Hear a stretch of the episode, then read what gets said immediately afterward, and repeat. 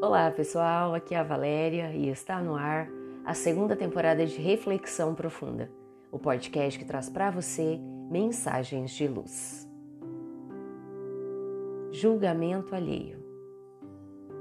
Famosos são os julgamentos da história.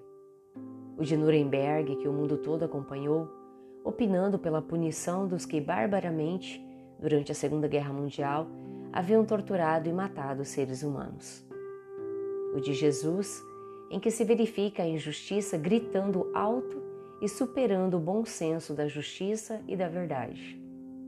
Julgamentos de pessoas famosas que cometeram atos criminosos ou desabonadores. Julgamentos de criminosos que, de alguma forma, envolveram pessoas famosas, como o caso do raptor do filho de Lindenberg.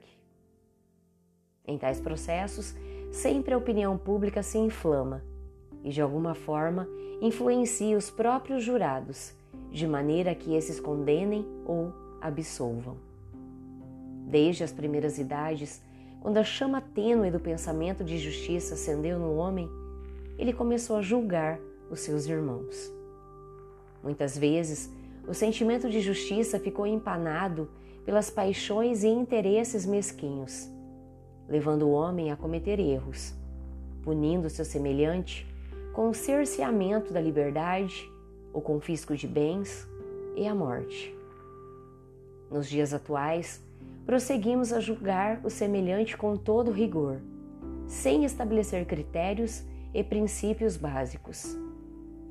Afoitos, opinamos e damos a nossa sentença tão logo a imprensa torne pública a conduta dessa ou daquela criatura, embora desconhecendo detalhes e razões e não tememos aumentar um pouco a intensidade da falta cometida, mesmo para justificar a impiedade com que julgamos e a sentença que proferirmos. Por vezes, a inveja por não ter conseguido alcançar a posição social, o cargo ou a função do julgado nos incita ainda mais ao julgamento arbitrário. E mesmo assim, prosseguimos a nos afirmar cristãos, seguidores de Jesus que ensinou: Não julgueis para não serdes julgados, porquanto sereis julgados conforme houverdes julgado os outros. Há necessidade de cultivarmos a indulgência e a empatia. A indulgência para olharmos os que erram com olhos de quem sabe que o equivocado é sempre um espírito enfermo. Não necessita do nosso frio julgamento, mas do nosso auxílio para superar sua problemática. A empatia, a fim de nos situarmos no lugar daquele que julgamos e nos indagarmos. Se fôssemos nós os julgados, como nos sentiríamos? Fosse nosso filho julgado, como estaria o nosso coração? A questão do julgamento nos parece fácil, porque os que são trazidos à barra pública do tribunal não passam de números.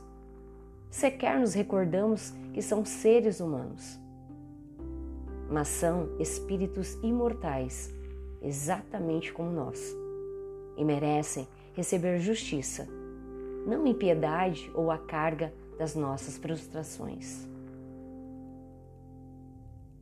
A autoridade para censurar está na razão direta da moralidade daquele que censura. Aos olhos de Deus, a única autoridade legítima é a que se apoia no exemplo do bem. A base da justiça divina se assenta na misericórdia de nosso Pai Criador.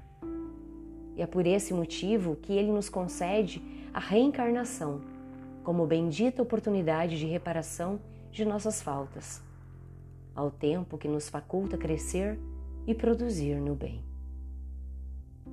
Pensemos nisso. Fonte, site Momento Espírita. E assim, chegamos ao final de mais uma reflexão profunda. Gratidão pela sua companhia, grande abraço, fiquem com Deus e muita luz no caminho de vocês.